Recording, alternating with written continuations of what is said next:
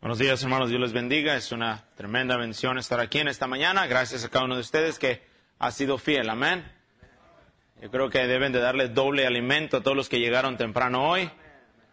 Ok, pero se me hace que si le dan doble alimento se queda dormido, entonces mejor así está bien. Qué bendición. Vamos a ponernos sobre nuestros pies. Agradezco a Dios esta oportunidad. Y he estado orando de poder ser de bendición. Hechos capítulo 9, por favor. Hechos capítulo 9. Gracias, Pastor Andy Gómez. Primero por su, su vida, su ministerio, su familia, su amistad. Gracias. Ha sido mucha bendición a nosotros. Y creo yo que ha sido mucha bendición al mundo hispano lo que Dios está haciendo en esta iglesia. No nada más a través de la historia, pero en los últimos años con Pastor Andy Gómez. Amén, hermanos ha sido de una bendición poder regresar a este lugar y poder ver lo que Dios ha hecho y recordar. Y esta mañana caminaba antes de, este culto, caminaba por aquí, por los edificios, solamente también como todos los que han pasado aquí recordando. Eh, por supuesto, no tenemos la edad que todos los otros conferencistas tienen. Así en un equipo siempre hay el entrenador, el delantero, el medio, el bateador, el que es jonronero pero también hay mascota, hermano, y por eso me dejaron, por eso me dejaron chance de predicar. Yo soy la mascota de todos ellos y, y, no me molesta. Y no me molesta. Es un privilegio nada más verlos, conocerles, manejar para ellos, a, hacer lo que, lo que se necesite. Ah, es una bendición nada más estar con ellos, es una bendición, es una tremenda bendición. Yo espero eh, de nuestra generación, de nuestra generación, yo sé que hay un montón de pastores de nuestra generación que no lo tomemos, hermano. El pastor, pastor decía, pastor Wynn decía, a ver cuándo se van, a ver cuándo me toca. Ojalá y queden mucho tiempo todavía, hermano. Lo necesitamos. Yo espero, eso debería ser nuestra visión, hermano. Esta debería de ser, no deberíamos de estar pensando a ver cuándo se van. Deberíamos estar, Señor, guárdanos. Los necesitamos. Yo no sé si ellos no estarían, ¿qué haríamos nosotros? Nos empezaríamos a pelear por el manto. ¿Alguien me está escuchando, hermano? Porque vivimos en una generación que todos quieren ser señalados, todos quieren ser exaltados, todos quieren ser nombrados y no queremos exaltar el nombre de Jesucristo, hermano. Oremos por ellos, oremos por Pastor Fernández y Pastor Salazar y Pastor Ashcraft, Pastor Gómez, Pastor Córdoba, Pastor Parada, todos ellos, hermano, Pastor Torres, son una bendición, son un regalo a nuestra generación, hermano. Yo no quiero que, y especialmente jóvenes, yo les dije a los jóvenes allá en las sesiones, míralos, eh, cuando vean, acércate a ellos, tómate una foto con ellos, pide que oren por ti. Recuerdo, a mí se me enseñó eso. Recuerdo allá en la Florida, el primer año del instituto, llegó el doctor Lee Robertson. Y ahí estaba el viejito ahí sentado y como habíamos escuchado, Pastor Fernández nos había dicho que él predicaba así, pero cuando yo lo vi, él ya predicaba así. Ya su dedo ya no estaba derecho, hermano. Pero qué bendición ahí en una de las sesiones poder venir y sentarme ahí con mi inglés mucho, que todavía lo tengo. No hablo el inglés, lo mastico. Y fui y me hinqué ahí y le dije, pastor, solamente ahí, ore por mí. Le dije quién era, nada más mi nombre, apenas lo podía pronunciar. Le dije, ore por mí, que Dios me ayude, que Dios me use. ¿Y cómo debería ser ese nuestro deseo, hermano? El espíritu de ellos. El espíritu de ellos. La visión de ellos, la carga de ellos, la humildad está entre nosotros. Hechos nueve, por favor. Yo voy a estar parado toda la predicación y quiero que esté conmigo también. Para que no se duerma. ¿Cuántos están cansados, hermano? ¿Cuántos están cansados ya? Sí, está cansado. Bueno, los que no levantaron la mano y se duermen, los voy a despertar. Solamente los que levantaron la mano pueden dormir entonces. Dice versículo 3, nada más sígame ahí con su vista, más yendo por el camino. Aconteció que al llegar cerca de Damasco, repentinamente le rodeó un resplandor de, de luz del cielo. Y cayendo en tierra oyó una voz que le decía, Saulo, Saulo, ¿por qué me persigues? Él dijo, ¿quién eres, Señor? Le dijo, yo soy Jesús, a quien tú persigues, dura cosa, desde cosas contra el aguijón. Él, temblando y temeroso, dijo, Señor, ¿qué quieres que yo haga? Y el Señor le dijo, levántate y entra en la ciudad y se te dirá lo que debes hacer. Padre, ayúdanos, por favor. Espíritu Santo de Dios, muévete entre nosotros. Señor, tú nos has hablado esta semana, pero tú quieres seguir hablándonos, Señor. Por favor, ayúdanos a estar atentos Ayúdanos a estar atentos para escuchar lo que tú nos quieres decir. Usa tu palabra con poder. Te lo ruego. Ayúdame a decir solo lo que tú quieres que yo diga en esta mañana en el nombre de Cristo. Amén. Gracias, hermanos. Pueden tomar su lugar. Vemos el relato de Pablo, Saulo, su encuentro con Jesús. Saulo, hermano, era un hombre que estaba en serio en lo que hacía. La, misma personalidad de la voz de Saulo lo vemos en Pablo. Saulo estaba en serio, Saulo eh, iba camino a Damasco, dice la Biblia. Damasco está aproximadamente a seis días de camino de Jerusalén. Él estaba en serio, era un hombre entregado a lo que él hacía, pero ahora hay un cambio en su vida, se encuentra con Jesús. Y yo no sé si usted ha estudiado este pasaje, querido hermano, eh, estoy hablándole a cada uno, no nada más a los siervos, a cada uno de ustedes. Eh, yo no sé si usted ha estudiado este pasaje, pero Saulo hace dos preguntas que yo creo que todos deberíamos de hacer. Saulo primero dice, ¿quién eres, Señor? Él dice en el versículo 5, yo soy Jesús a quien tú persigues. Yo soy Jesús. Y la segunda pregunta, hermano, inmediatamente después de Saulo entender que se encontraba con Jesús, le dijo, ¿qué quieres que yo haga? Y mira, hermano, ¿cuántos de nosotros necesitamos hacerle esa pregunta a nuestro Señor? ¿Qué quieres que yo haga? Porque yo sé que hay un montón de gente que no está haciendo nada, mi hermano. ¿Cómo necesitamos gente que se ponga a obedecer a Dios? Él le dice, ¿qué quieres que yo haga? Ahora, algo que me llama la atención para nosotros, los siervos y los jóvenes que quieren eh, eh, servir a Dios y quieren encontrar la voluntad de Dios. Mire, tenemos una oportunidad con nuestra juventud, hermano. Y quiero, quiero hablarle a, los siervos, a los pastores, hermano, aproveche la juventud.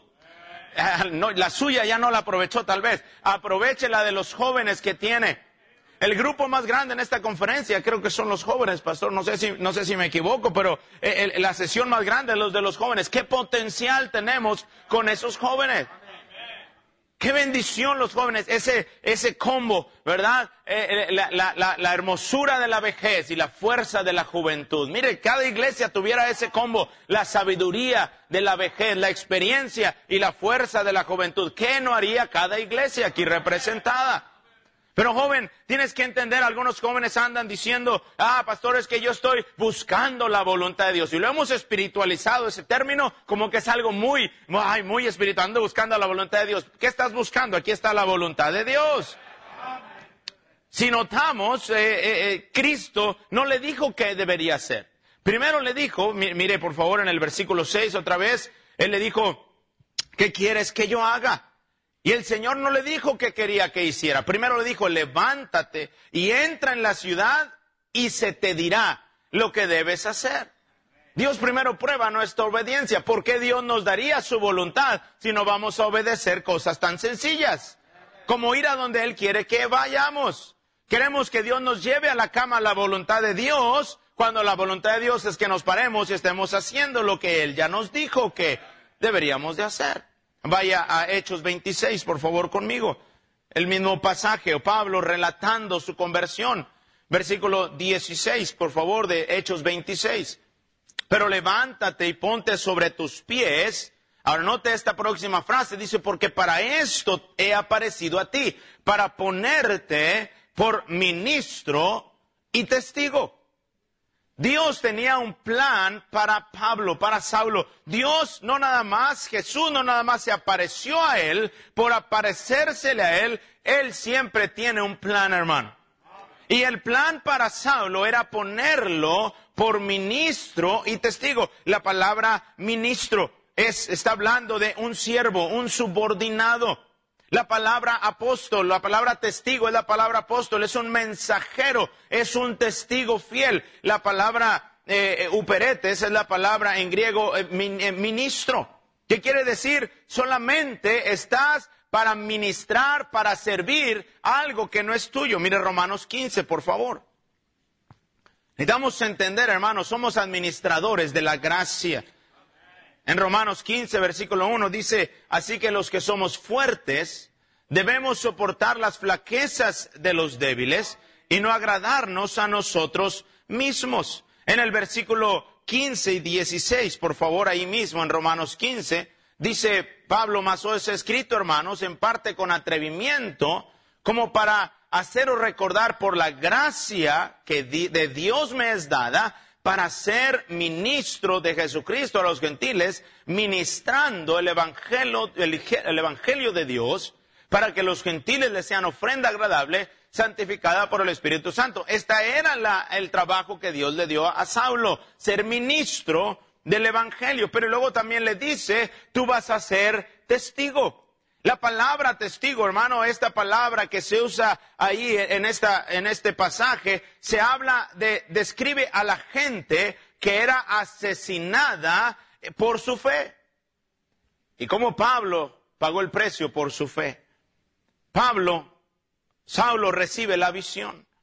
¿Cuál era esta visión de Pablo? Yo creo que podemos decir tantas cosas cuál era la visión de Pablo, pero yo quisiera que viéramos su ministerio. Yo creo que si había un hombre que era un apasionado, era el apóstol. Era Pablo. Él dice, yo soy apóstol de Jesucristo. Yo soy enviado de Jesucristo. Él me envió, nadie me lo contó. Yo lo conocí a él. Yo soy apóstol de Jesucristo. Pablo defendía su apostolado. Él dice, a mí nadie me lo dio, yo me encontré con Jesús. Lo primero que vemos en la visión de Pablo es una visión de predicar a Cristo. Mire Hechos 9, por favor.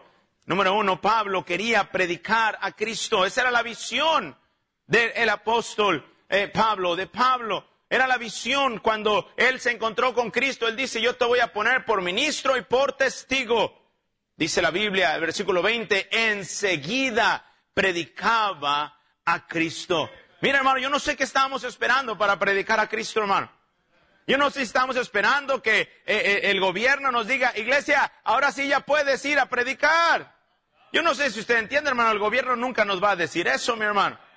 El mandato fue dado, ir a predicar el Evangelio. Ir por todo el mundo y predicar el Evangelio. Mire, Hechos 13, por favor, conmigo. Estamos esperando un mejor tiempo para ganar almas. Hermano, este es el mejor tiempo. La gente está muriendo. La gente está muriendo. Hechos 13, versículo 45, por favor. La visión de Pablo era predicar y predicar y predicar a Jesucristo. Hechos 13, 45 dice la Biblia, por favor, pero viendo los judíos la muchedumbre, se llenaron de celos y rebatían lo que Pablo decía contra diciendo y blasfemando. Y mire hermano, siempre que Dios empieza a bendecir, va a haber gente celosa y va a haber gente envidiosa, hermano. Siempre que Dios empieza a usar a un joven ahí empezando en iglesia, a un pastor, siempre va a haber gente envidiosa. Siempre ha pasado, hermano, no hay nada nuevo debajo del sol. Dice versículo 46, entonces Pablo y Bernabé, hablando con denuedo, dijeron, a vosotros a la verdad era necesario que se os hablase primero la palabra de Dios, mas puesto que la desecháis y no os juzgáis dignos de la eh, vida eterna, de aquí nos volvemos a los gentiles, porque así nos ha mandado el Señor, diciendo, te he puesto para luz de los gentiles, a fin de que seas para salvación hasta lo último de la tierra. Hermano, esa es la visión que deberíamos de tener. Alcanzar al mundo entero para Cristo. Me llamó la atención lo que dijo Pastor Wilkerson. alrededor del mundo, pero se nos olvida la vuelta de la esquina. ¿Alguien me está escuchando, hermano? Hablamos mucho de misiones y no me malentienda. Qué bendición, Pastor Carrizales. Yo sé que si Pastor Carrizales va a estar en una conferencia, yo vi ahí que él iba a estar y yo ya sabía. Me traje el de a 100. ¿Alguien me está escuchando? Ya se sabe, hermano. A eso venimos, hermano. Dije, a eso venimos. A poner en práctica lo que creemos. Y qué bendición, qué ejemplo. Pero se nos está olvidando a la vuelta de la esquina, hermano. Queremos alcanzar al mundo y no alcanzamos al vecino. Sí, sí me estoy explicando, hermano. Queremos alcanzar a la gente sin el Evangelio en el África y debemos de hacerlo. ¿Pero qué? Hay gente aquí abajo de los puentes sin el Evangelio, mi hermano. Es que es muy cómodo. Y luego sacamos frases como, si no pueden ir tus pasos, pues que vayan tus pesos. Eso no es bíblico, mi hermano. Tienen que ir sus pasos y tienen que ir sus pesos. Tenemos que alcanzar el mundo para Cristo. Pablo se dedicó, se consumió a predicar el Evangelio de Cristo. Mire Primera de Corintios capítulo 2, eh, eh, por favor, y el versículo 1. Hermano, ¿cómo empezamos a hacer programas y programas y programas y, y hacemos y hacemos y hacemos mucho ruido, hermano, y hacemos mucho movimiento y mucho humo y no estamos haciendo lo que fuimos llamados a hacer, predicar el Evangelio ganar almas para Cristo, traer al pecador y, que se ha convertido y meterlo al bautisterio y enseñarle, enseñarle qué, que se vaya y se haga un ganador de almas, hermano. Nos hemos olvidado de lo principal. ¿Qué es lo principal? Predicar a Cristo. Yo le estoy hablando a cada joven, a cada señorita. Yo le estoy hablando a los niños en esta tarde. Mire cómo un niño puede eh, ser una bendición para ganar almas para Cristo el problema es que el niño nunca se va a convertir en un ganador de almas si papá y mamá no son ganadores de almas. Y ese es el problema hoy en día. Vamos a dejar a los jóvenes el sábado para que se vayan a ganar almas y nosotros nos quedamos en la casa a descansar de la semana. Si queremos una generación para Dios, pero no estamos entrenando una generación para Dios en esto de ganar almas, hermano. Lo dejamos en la guardería y cuando tienen 14 años, cuando están más locos de las hormonas, ahora sí queremos hacerlos ganador de almas. Ya es muy tarde, hermano. Tenemos que jalarlos desde pequeños.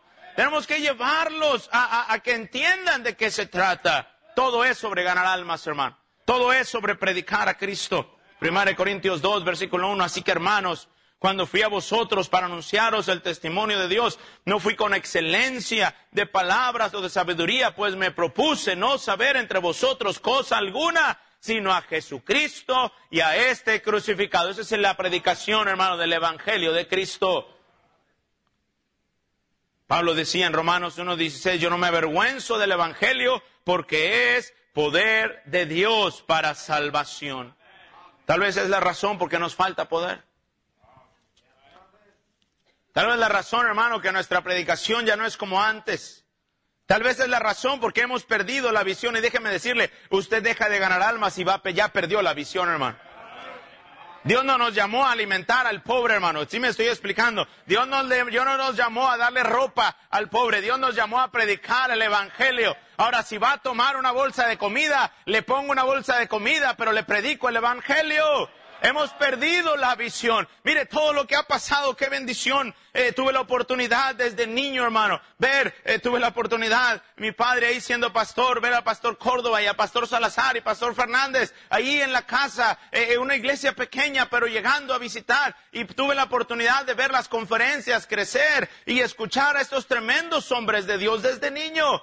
Y hermano, ¿sabe qué era lo grande de la conferencia? La gente ganando almas la gente agarrando un fuego. Yo recuerdo, no sé cuántas sesiones hacían en Montebrón, cuatro, cinco, seis sesiones en la mañana, y luego nos daban de comer, y luego salían un grupo siempre a ganar almas, dos y tres autobuses. Mire, me tocó ver gente sin piernas arrastrándose, tratando de alcanzar al mundo para Cristo. Mire, no éramos tan sofisticados, no sabíamos combinar la corbata y peinarnos y traer los zapatos. Traemos los zapatos cafés, el pantalón verde, la camisa amarilla, la corbata con nudo de ahogado, pero una pasión por predicar a Jesucristo, hermano. Y ahora tenemos todo, nos hemos sofisticado y nos hemos olvidado de lo más importante, predicar a Cristo. Hermano, hermano, usted quiere que Dios bendiga a su familia. Estoy hablando usted, hermano laico. Quiere que Dios bendiga su negocio, quiere que Dios bendiga a sus hijos. Póngase a predicar a Cristo, hermano. Póngase a ganar almas. Póngase a traer gente a la iglesia. Súbase a la ruta del autobús. Ensúciese los zapatos. Gástese el traje. Venga a predicar a Jesucristo. Es la visión que deberíamos de tener. Predicar a Cristo, ganar almas, gane almas y luego sigue ganando almas y luego vuelva a ganar almas y luego el lunes gane almas y el martes gane almas. Conviértase en un ganador de almas. Eso le recomendó Pablo a Timoteo, predica la palabra, insta tiempo y fuera de tiempo, redarguye, reprende, exhorta. Pero ¿cómo queremos una plataforma? Queremos un púlpito, queremos una que nos traigan a la gente. Dijo, eh, id, id, id, id, id, id, id por todo el mundo y predicar a Jesucristo. Predicar a toda criatura, hermano, las almas se pierden. No hay mejor tiempo que ahora, hermano. Yo sé, es que la pandemia. La pandemia fue una excusa bien buena. Para los que ya no estaban haciendo algo. para no hacer nada todavía. Porque porque se, se, acabó, se acabó la predicación del Evangelio, pero no se acabaron las fiestas, no se acabó la vida social, no se acabó su negocio, no se acabó la vida comercial. ¿Alguien me está escuchando, hermano? Eh, no dejó de ir a Walmart, pero sí dejó de hablarle a la gente de Cristo, los que le hablaban a la gente de Cristo, mi hermano. Y qué ironía, cuando hay más gente muriendo, deberíamos de predicar más a Jesucristo. Ay, si me contagio, hermano, como quiera se va a morir de gordo. Ayer yo no sé, no me acuerdo quién mencionaba, pero yo, entiendo, hermano, yo entiendo que, hay peligro, yo entiendo que hay peligro, pero esta es mi pregunta. Los vendedores de cerveza no dejaron de venderla, aún con el coronavirus. ¿Alguien me está escuchando, hermano? ¿Cómo, ¿Cómo ellos van a arriesgar más su vida por vender su triste producto, su veneno? Y nosotros que tenemos el Evangelio de Cristo no queremos predicar a Jesucristo. No va, no va a haber un mejor tiempo. Este es el tiempo, hermano. Este es el tiempo de predicar a Jesucristo. La visión de Pablo era de predicar a Jesucristo. Número dos, la visión de Pablo era de pagar el precio por la causa de Cristo. Segunda de Timoteo, por favor. Gloria a Dios por estos hombres que Dios ha estado usando, viéndoles, aprendiendo de ellos, hermano. Hermanos, predicadores de, estoy hablando a los de nuestra edad, 50 y 40 y yo sé que hay pastores hasta de 30 años y más jóvenes aquí. No, no busque otro método. No, no busque otro método. Algo que me interesa bastante, y esto es aparte de la predicación, pero la historia de Elías y Eliseo. no, queremos identificarnos con la generación que viene antes que nosotros. Que queremos cambiarle, queremos la música, queremos el, el sentir bonito y el que, ay, qué bonita gente. Yo no estoy hablando de que sea grosero con su gente, pero no hay mejor amor, hermano, que predicar el Evangelio a la gente. Algo que me interesa en ese pasaje, no vamos a ir ahí, pero antes de entrar al segundo punto, cómo Eliseo estaba pegado con Elías. Él no quería dejarlo, él quería aprender y luego él pidió y Pastor Wynn lo mencionó, tu espíritu, yo quiero tu espíritu. Y luego dice la Biblia que Elías, ya me quedé, ya me quedé todo aquí. Ya la regué aquí, hermano. alguien tenía que hacerlo, alguien tenía que hacerlo esta semana. Y fui yo. Imagínese el manto. Elías deja su manto. Y note lo que dice la Biblia, y no vamos a ir a ese pasaje, pero Eliseo rasgó sus vestiduras. Y luego levantó el manto de Elías. E, era el manto de Elías. No dejó de ser el manto de Elías. Era el manto de Elías. Él no dijo, eh, ahora es el manto de Eliseo, no, el manto de Elías. Y luego dice la Biblia que lo agarró y lo dobló y dice ahí específicamente del mismo modo. Es el modo de Elías. ¿Alguien me está escuchando, hermano? Es el modo de Elías. Y luego clamó al Dios de Elías. No sé si me estoy explicando, hermano. Queremos, ay, ¿cómo cree que Dios usó a estos hombres y han podido ver la mano de Dios sobre sus ministerios? Haciendo lo mismo que se ha hecho siempre. Predique a Cristo. Predique a Cristo. Lo mismo. Eh, no, no, queremos una doble porción, pero no queremos ganar almas doble.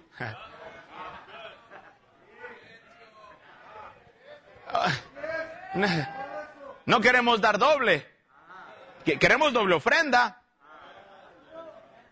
Pastor Carrizales, yo traía 100, pero yo pensé que era una ofrenda por, ya lleva dos, espero que no lleve otra. No, ya lleva tres por el hermano en Garlic, ¿verdad? Que se tiene que acabar la conferencia ya. Si no, no le voy a poder llevar a mi esposa nada de Walmart cuando regrese a México. Ya queremos más bendición, pero no queremos dar más. ¿Alguien me está escuchando? Tenemos que terminar aquí el mensaje, hermanos. No me estén distrayendo. Segunda de Timoteo, capítulo 2, por favor, versículo 3. Tú pues sufre penalidades como buen soldado de Jesucristo. Ninguno que milita se enreda en los negocios de la vida a fin de agradar a aquel que lo tomó por soldado. Y también el que lucha como atleta no es coronado, sino lucha legítimamente. El labrador para participar de los frutos debe trabajar primero. Debe trabajar primero. Versículo 8, acuérdate de Jesucristo, del linaje de David, resucitado de los muertos, conforme a mi evangelio, en el cual sufro penalidades, hasta prisiones, a modo de malhechor, mas la palabra de Dios no está presa. Por tanto, todo lo soporto por amor a los escogidos, para que ellos también obtengan la salvación que es en Cristo Jesús, con gloria eterna. ¿Cómo nos hemos alejado de esta visión, hermano? ¿Cómo nos hemos alejado de este entendimiento? ¿Cómo nos hemos alejado de lo que significa servir a Dios? Sufre penalidades. No como soldado, como buen soldado de Jesucristo. Mire, somos, somos quejones. Somos chillones, hermano. Se mencionaba Venezuela anoche. ¿Cómo me gustaría que usted pueda, y le animo, pastor, Usted que, no voy a decirlo de, voy a decirlo de una manera amable, usted que puede ir y regresar.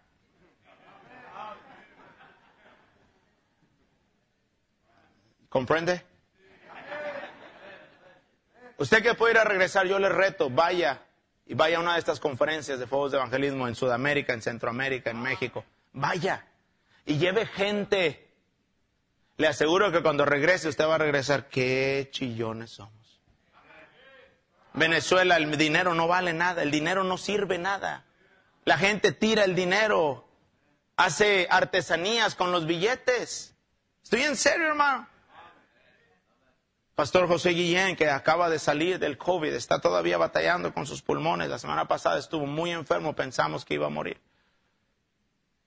Pastor José Guillén, Dios le dio esta visión de un puñado de harina. Ministerio un puñado de harina. La gente por más dinero que traiga, más billetes y más kilos de billetes que traigan, no van a lograr nada. Entonces dijo el pastor, vamos a poner aquí bolsas. El que trae harina, que le ponga aquí. El que traiga arroz y la gente viene y trae un puñado de harina. ¿Y sabe cuál es la oración? Señor, te voy a dar un puñado, pero multiplica la mía. Multiplica mi arroz, multiplica mi frijol. Multiplica mi aceite, Señor. Y la gente llega a cada culto con una tacita, con una bolsita y lo van juntando. El domingo en la noche se junta. El dinero no sirve para nada. Ya todo es trueque, hermano. Y ahora van y los jóvenes van y venden eso por kilos. Y ese dinero, todo ese dinero va para misiones. Es la manera que pueden apoyar misiones. Y mírenos a nosotros, hermano. Y quejándonos. Es que la economía ya no está para comprarle a Rocky, mi perro, el alimento que antes le compraba. Hay crisis. Es que ya no tengo los 20 pares de zapatos que antes tenía. Hermano, tenemos más de lo que merecemos, hermano. No estamos dispuestos a sufrir por la causa de Cristo. Queremos el avivamiento, pero lo, queremos con el tiempo que nos sobra. Vamos y le decimos, Señor, avívanos, avívanos, avívanos. Pero Señor, si nos vas a avivar, que sea el sábado como entre 10 y 11. Porque después, Señor, I'm busy, estoy ocupado, Señor, no puedo. Vivo en los US, en los Estados Unidos, en los esclavos unidos de Norteamérica. Hay que chambear. Y mira, hermano, yo sé que en este lugar se chambea. Yo sé que trabaja. Yo sé que se entrega. Yo sé que es un buen hermano. Yo sé que, que, lleva el gasto a la casa. Pero se está gastando por algo que es temporal. Gástese por el Evangelio. Queremos el avivamiento, que, que, Dios lo traiga una hora a la semana y, y, con lo que me sobra, a ver si sale el de dólar, ¿verdad? A ver si sale el de dólar. Con las obras. Con las obras. Hay un precio que pagar, hermano. Hay un precio que pagar. Y mire, esa es la bendición de estos hombres que han predicado esta semana. Ellos han pagado el precio, hermano. Por nada más por eso les debemos mucho, hermano. Ellos han pagado el precio. Qué, qué fácil es, y mire, no me malentienda, pero qué hermoso es venir a conferencias y hay campamentos y retiros y para, para las mamás y para los hijos y para los hijos de pastores. Creo que ya hasta van a hacer uno para las suegras. Deberían de hacer un retiro, pero como de unos cuantos años quieran, hermano.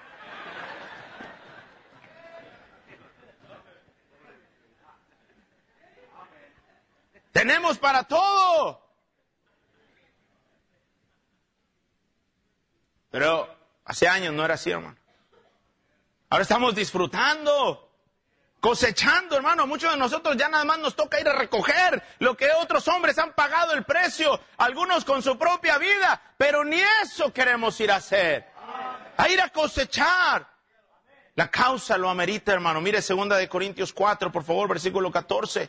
Segunda de Corintios 4, 14. El tiempo corre, dice, sabiendo que Él resucitó al Señor Jesús, a nosotros también nos resucitará con Jesús y nos presentará juntamente con vosotros. Por todas estas cosas padecemos por amor a vosotros, para que abundando la gracia por medio de muchos, la acción de gracias sobreabunde para la gloria de Dios. Por tanto, no desmayamos. Antes, aunque este nuestro hombre exterior se va desgastando, el interior, no obstante, se renueva de día en día. Mire, estos hombres de Dios, y con todo respeto lo digo hermano, se han desgastado por el Evangelio.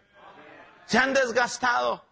Se han desgastado. Mire, yo los veo viajar y llegar y predicar y volver a salir y, y muchas veces dos y tres noches por semana enteras sin dormir, viajando. ¿Para qué? Yo veo su pasión, pastor, yo veo su visión. ¿Para qué? Para predicarle. Y le pueden predicar a miles y luego pueden llegar y predicarle a 30 y luego pueden viajar 24 horas para predicarle a 60 y luego van y le predican a mil y luego le predican a diez mil y luego regresan aquí a visitar a una persona que necesita del Evangelio y luego se paran con un taxista que necesita de Cristo y hermano, se están desgastando por la causa, pero tenemos una generación que no quiere gastarse.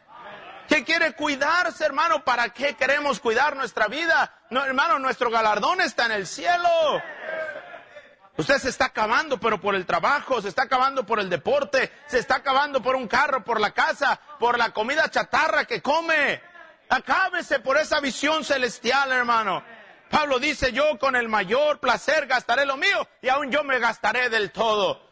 Hermano, esta causa requiere, requiere que paguemos el precio por ella, hermano. Hay que dar, hay que dar, hay que dar, hay que dar. Dije, hay que dar. decía la Santa Madre Teresa de Calcuta. Si la conocen, dice, hay que dar hasta que duela. Pero algunos nada más de escuchar que otros dan ya le duele. Hay que dar, hermano. Hay que dar. Mire, gracias, gloria a Dios por todos los que sacaron el de a 100. Voy a decir esto, hermano. Pero en el buffet se gasta más. Tiene cuatro o cinco chamacos, hermano. Y ahí sí es bien espléndido. Vente, vente, te invito. Vamos y presume y saca el de a 100. Y aquí en la iglesia uno de a 100. La crisis, la crisis, ¿hay crisis? Es una crisis espiritual, hermano, la que vivimos. Era una visión de predicar el Evangelio, una visión para pagar el precio por la causa. Número tres, era una visión de unidad. Mire Filipenses, hermano, por favor capítulo 1, versículo 27, dice solamente que os comportéis. Filipenses 1, 27, solamente que os comportéis como es digno del Evangelio de Cristo, para que o sea que vaya a veros o que esté ausente, oiga de vosotros que estáis firmes en un mismo espíritu. Nota la palabra espíritu con minúscula. Esa es la misma visión, la misma carga, la misma eh, eh, pensar combatiendo unánimes por la fe del Evangelio. Querido hermano, de una vez entienda, no podemos hacerlo solos. No podemos solos, nos necesitamos, hermano. Mire, una de las bendiciones grandes de las conferencias, hermano, yo espero, predicador, siervo de Dios, que usted entienda, una de las eh, bendiciones de las conferencias no es nada más que Dios nos habla, pero conocemos a otros con que podemos combatir unánimes. Podemos apoyar, mire que hay misioneros. Eh, eh, yo vi por aquí al hermano Justiniani que va a Italia. Mire, podemos, podemos alcanzar el mundo. Tenemos el pastor Loyola que va al Ecuador y otros hermanos. Podemos combatir unánimes. El problema es que cada quien quiere lo suyo propio, hermano. Nos necesitamos. Nos necesitamos. Pablo dice ahí en Filipenses 2.1, completad mi gozo, sintiendo lo mismo teniendo el mismo amor, sintiendo una misma cosa, nada hagáis por contienda o por vanagloria, antes bien con humildad, estimando cada uno a los demás como superiores a sí mismo, no mirando cada uno por lo suyo propio, sino cada cual también por los otros. Mire, uno viene a una conferencia, y si uno viene con la actitud correcta, hermano, hay tanta necesidad, hermano. Hay tanta necesidad. Aquí hay hermanos que necesitan una ven para su iglesia. Aquí hay hermanos que necesitan un terreno. Aquí hay misioneros que necesitan sostén. Hay tanta necesidad. Si, si yo tengo este sentir, yo voy a venir preparado a ver quién necesita. Pero ¿sabe cómo venimos preparados? A ver quién me da. Siempre pensando para lo propio. No mirando cada uno por, hermano, es la causa de Cristo, hermano. Mire Efesios 4, por favor. Estamos peleándonos, hermanos, unos con otros. Tristemente los homosexuales están más unidos. Los americanistas están más unidos, hermano. Literal, unidos de la manita.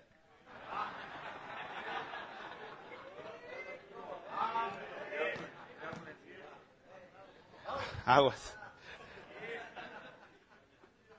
Efesios 4, por favor. Versículo 1, yo pues preso en el Señor. Y mire el ruego de Pablo, os ruego que no, que andéis como es digno de la vocación con que fuisteis llamados, con toda humildad y mansedumbre, soportándoos con paciencia, los unos a los otros en amor, solícitos en guardar la unidad del Espíritu en el vínculo de la paz. Hermano, eh, solícitos, prontos, dispuestos, diligentes. Hermano, tenemos la obligación, dice Pablo, como es digno de la vocación. Tenemos la obligación, escúcheme, escúcheme, hermano, tenemos la obligación de actuar en armonía. Eso es lo digno de la vocación, de actuar en armonía. Deberíamos estar en una armonía, como es digno de la vocación. Esto envuelve el acto de humillarse y ahí es donde tenemos el problema más grande. Con humildad y mansedumbre, con humildad y mansedumbre. ¿Y cómo nos hace falta los siervos de Dios? La mansedumbre. ¿Cómo nos hace falta la humildad, hermano? ¿Cómo nos hace falta interesarnos en el otro? La palabra mansedumbre significa estar contento Estar contento sin que se haga a mi manera. El problema es como a mí no me toman en cuenta, yo no participo. El problema es que como a mí no me levantaron esa ofrenda, yo ya no voy a venir. No es a mi manera, es a la manera del Espíritu. Solo Solícitos en guardar la unidad del Espíritu. No sé si me estoy explicando, mi hermano. La unidad del Espíritu. La unidad del Espíritu se necesita mansedumbre. Soportándoos, dice otra vez, soportándoos con paciencia. Es soportarse es aquel espíritu que tiene el poder para vengarse, el poder para cobrárselas, pero no lo hace. Tiene un espíritu perdonador. ¿Y cómo necesitamos la unidad, hermano? ¿Estamos enojados? Enojados unos contra otros. Mire, como evangelista, Dios me ha permitido visitar yo no sé cuántos cientos de iglesias. 400, 500 iglesias, yo no sé. Llego a una iglesia y veo un pastor ahí muriéndose, desanimado, y ahí a unos cuantos kilómetros hay otro que está igual. Le digo, pastor, ¿y por qué no va? Y va, échese un café, échese un biscuit, échese un pan. No, no, es que me quitó un joven. Y, el joven es su asistente, que no, ya tampoco va a la iglesia. Y luego, ¿cuál es el problema? Están peleándose por un muerto que ya pesta. ¿Alguien me está escuchando, hermano? Y la causa está sufriendo porque no hay unidad.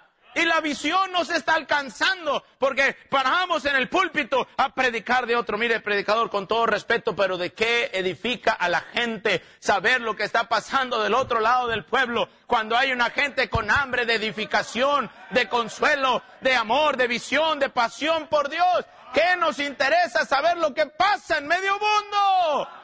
Que si los barbones, que si aquellos, que si los otros, que si los de la otra versión, ¿qué nos interesa, hermano? Vamos por la causa de Cristo. Unánimes. Contentos con la unidad. ¿Para qué? Para que el Evangelio, para que la visión se lleve a cabo. Número cuatro. La visión de Pablo era una visión de ser como Cristo, hermano. Mire Filipenses 3, por favor, y tengo que apurarme aquí. Filipenses 3. Versículo 9 dice la Biblia, y ser hallado en él, no teniendo mi propia justicia, que es por la ley. Perdón, versículo 8, por favor. Filipenses 3.8. Y ciertamente aún estimo todas las cosas como pérdida por la excelencia del conocimiento de Cristo Jesús, mi Señor, por amor del cual lo he perdido todo y lo tengo por basura para ganar a Cristo. Esa era la meta de Pablo, hermano. Cristo era la meta de Pablo. Cristo era la visión de Pablo. Ser hallado en Él, no teniendo mi propia justicia que es por la ley, sino la que es por la fe de Cristo, la justicia que es de Dios por la fe, a fin de conocerle. Y el poder de su resurrección y la participación de sus padecimientos, llegando a ser semejante a Él en su muerte. Pablo Pablo pone la relación personal con Cristo como el centro principal de su vida cristiana. Pablo no habla de lo que quiere tanto lograr, Pablo no quiere ah, de todo lo que hizo y Pablo hermano todo lo llenó del Evangelio. Y Pablo fue acusado de, trastornar ciudades, pero Pablo decía, para mí lo más importante es la relación con mi Cristo. Yo quiero conocerle, yo quiero ser como Cristo, yo quiero, yo he aceptado la pérdida de todas las cosas que antes apreciaba por la excelencia de una relación personal con Cristo. Y si no lo agarramos eso esta semana, hermano, vamos a caer y vamos a desanimarnos y vamos a perder la visión y cualquier cosa nos va a tumbar. ¿Cuántas veces no nos han dicho, pastor, cuál es el secreto de la vida cristiana? Camina con Dios, tu relación personal con Dios, pero aún así no la hemos agarrado. La visión de Pablo es Cristo. Yo quiero conocer a Cristo. Yo quiero ser como Cristo. Y en el versículo 10 dice, a fin de conocerle y el poder de su resurrección.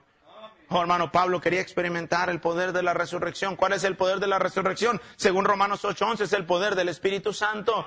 El mismo Espíritu que levantó a Cristo de los muertos. Hermano, ya no deseamos su poder. Lo que Dios ha hecho, hermano, ya por tantos años, ha sido por gente que deseaba ¿Me están escuchando, jóvenes? deseaba que Dios hiciera algo. ¿Cuántas veces ahí parado en, allá arriba veía a la gente aquí llorando? Pero no nada más aquí llorando y luego allá afuera. Y luego uno le tocaba ir al centro de Chicago a ver, porque pues, ¿verdad? Uno bien paisa, nunca había visto un edificio grande.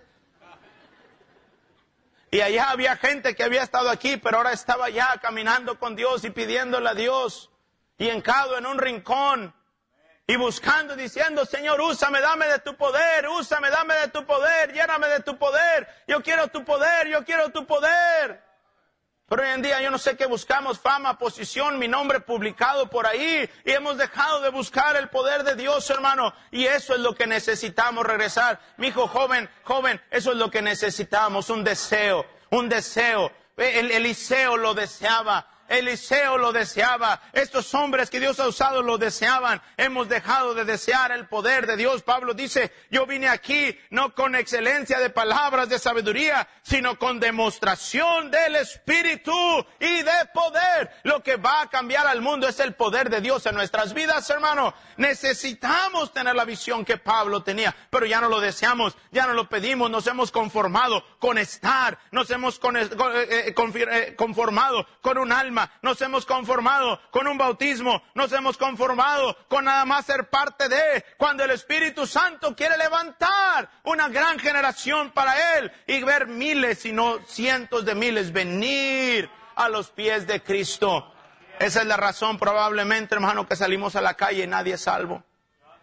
Esos hombres pasaban y la pura sombra de ellos, no por ellos, por el poder, la gente se levantaba.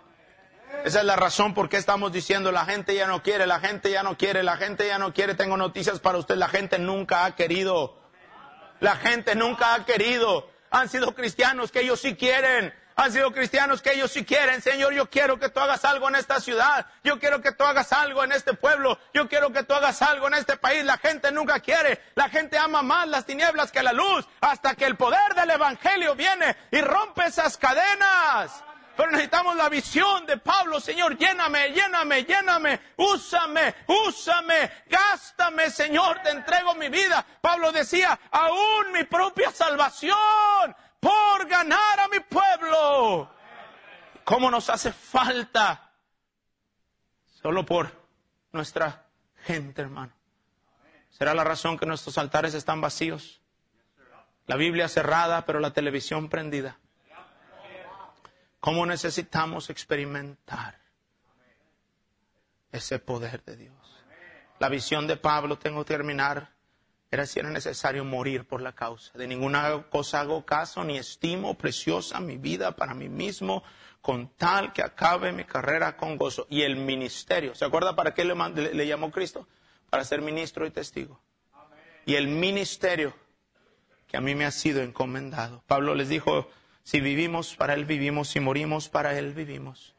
Pablo dijo, yo ya he cedido mi vida, con Cristo estoy juntamente crucificado. Mi pasión, mi entrega, mi sacrificio, mi sufrimiento, mi visión es Cristo.